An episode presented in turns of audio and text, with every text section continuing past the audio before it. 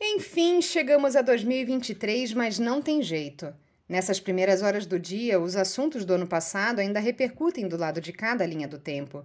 Junto com as sete ondas puladas à meia-noite, não por mim, que dormia em berço esplêndido no momento da virada, do jeitinho que vinha ao mundo, estamos todas mergulhadas até a cabeça nas marolas dos eventos políticos recentes.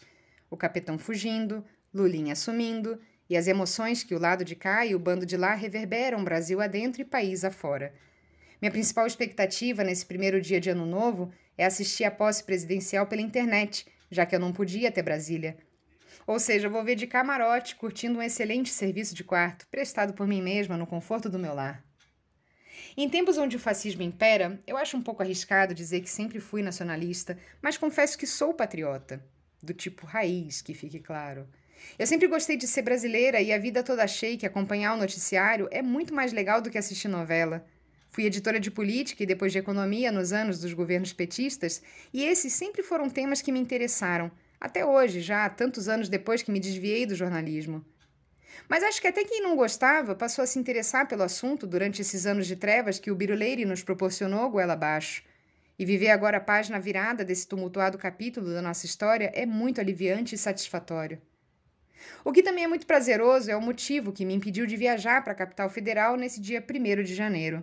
Sim, porque obviamente eu adoraria vivenciar essa experiência de festa nacional, de união popular, de fazer parte desse cortejo tão importante que vai ser lembrado por anos e anos. Não me assustei com a distância de quase 12 horas de viagem ou com os mais de 950 quilômetros de estrada para chegar até o Planalto. Nem mesmo a passagem de 500 dinheiros só para ir me atemorizou. Eu iria, encararia, parcelaria, foda-se, daria um jeito. A gente sempre dá quando quer muito alguma coisa. O problema é que, como dito, à meia-noite do ano bom, como diria minha avó, esta que vos fala estava lindamente deitada em sua cama quente, enrolada no edredom que tem seu cheiro, como se não houvesse amanhã ou Réveillon ou verão e calor. Acordei com os fogos de artifício, um pouco atordoada, sem entender o que estava acontecendo, uns rojões pareciam estourar dentro do quarto, não sabia direito nem quem eu era, onde estava, o que fazia e por quê. Depois de alguns segundos, me lembrei que meus vizinhos estavam em festa. Já era meia-noite, aí levantei para apagar as luzes que ficaram acesas quando dormi sem querer pouco depois das oito. Ao afofar o travesseiro, o pensamento que me veio foi de plena satisfação por estar aqui comigo. Voltei a dormir embalada pelos gritos bêbados da redondeza e acordei sem ressaca. Na virada de 2022 para 23, fui dormir exausta, plenamente cansada, Afinal, foi um ano inteiro de treino, mais de mil quilômetros corridos em ruas quentes, em dias frios, em manhãs de sol e de chuva também. Foi muito suor, muitas calorias queimadas, gastei muita sola de um tênis que resistiu bravamente aos meses que antecederam a 97ª Corrida Internacional de São Silvestre, a prova que mudou a minha vida. Eu fui uma entre as mais de 35 mil pessoas que lotaram as ruas fechadas de São Paulo num trajeto que anualmente é transmitido na TV com narração ao vivo. São Pedro colaborou com os corredores, dando trégua a uma chuva que beirava a tempestade a semana inteira.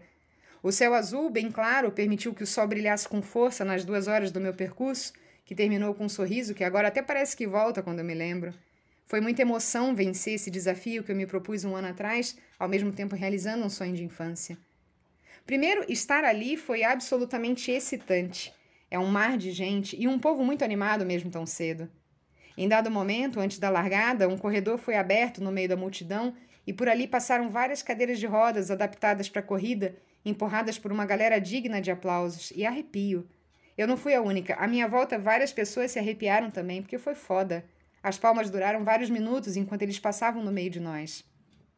A minha playlist, montada para treinos, focada especialmente na São Silvestre, começou a tocar antes mesmo da saída, quando finalmente começamos a andar uns 15 minutos depois das oito, horário oficial da largada para o pelotão geral onde eu estava.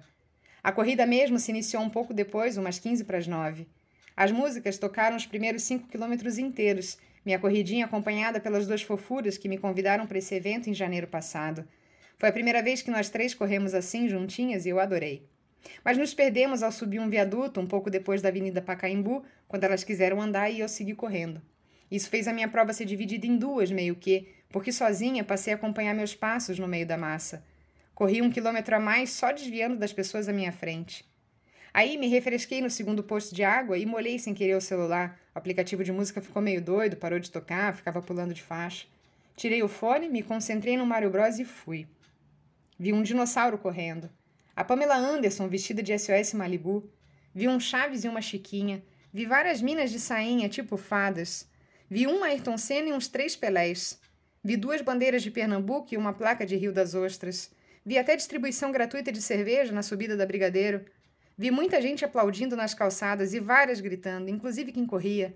Nessas horas todo mundo se ajuda. Vai, não para não, já estamos chegando. Corri em frente ao lugar que a Raquel fez tratamento na doutora Arnaldo e ao lado de onde ela foi velada, no cemitério do Araçá. Passei por avenidas que eram dela, que viraram nossas e que hoje não são de mais ninguém. Corri pelo centro que ela tanto gostava, pela avenida cujo nome era sua data de aniversário, circundei locais que hoje só sei a história porque um dia ela me contou a Igreja da Sé, o Teatro Municipal, o Viaduto do Chá, o Shopping Light, o Vale do Anhangabaú e até o Bar Brahma, na São João, perto do cruzamento com a Ipiranga. Ressignifiquei, com um pace baixo, endereços que por tantos anos foram tão doídos. Meu desejo agora é que a cidade ganhe um novo sentido. Em vários momentos eu quis chorar, não só de tristeza, nem só de saudade, mas de emoção, muita emoção, por me sentir viva, no sentido mais profundo dessa palavra, Correr é algo que exige, além de treino, muito foco na respiração.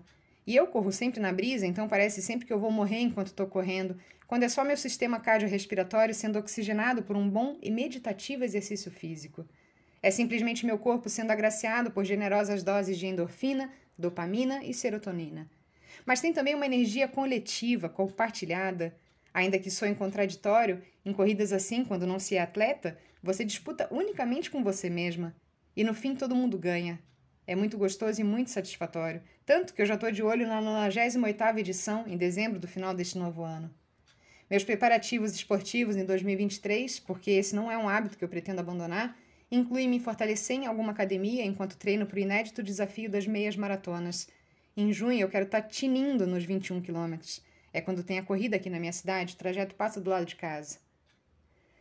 Antes de encerrar essa crônica, te desejando tudo de mais maravilhoso e colorido, na esperança de que tenhamos um bom ano, eu gostaria de prestar uma singela homenagem às incríveis supermulheres que me acompanham nas corridas desde o início.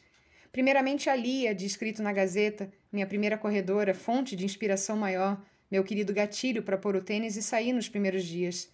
Depois, Luana e Nicole, que não se conhecem, mas que correm juntas nas páginas da novelinha, me dando insights para novos enredos, motivos para não desistir e persistência para continuar. Por fim, minha fotógrafa de provas preferida, Stella, que na minha cabeça esteve lá na São Silvestre ontem, atrás da lente de alguma câmera, invertendo nossa deliciosa ordem de criador e criatura. A você, que me ouve e que me lê, te desejo muito amor. E um conselho: vai correr.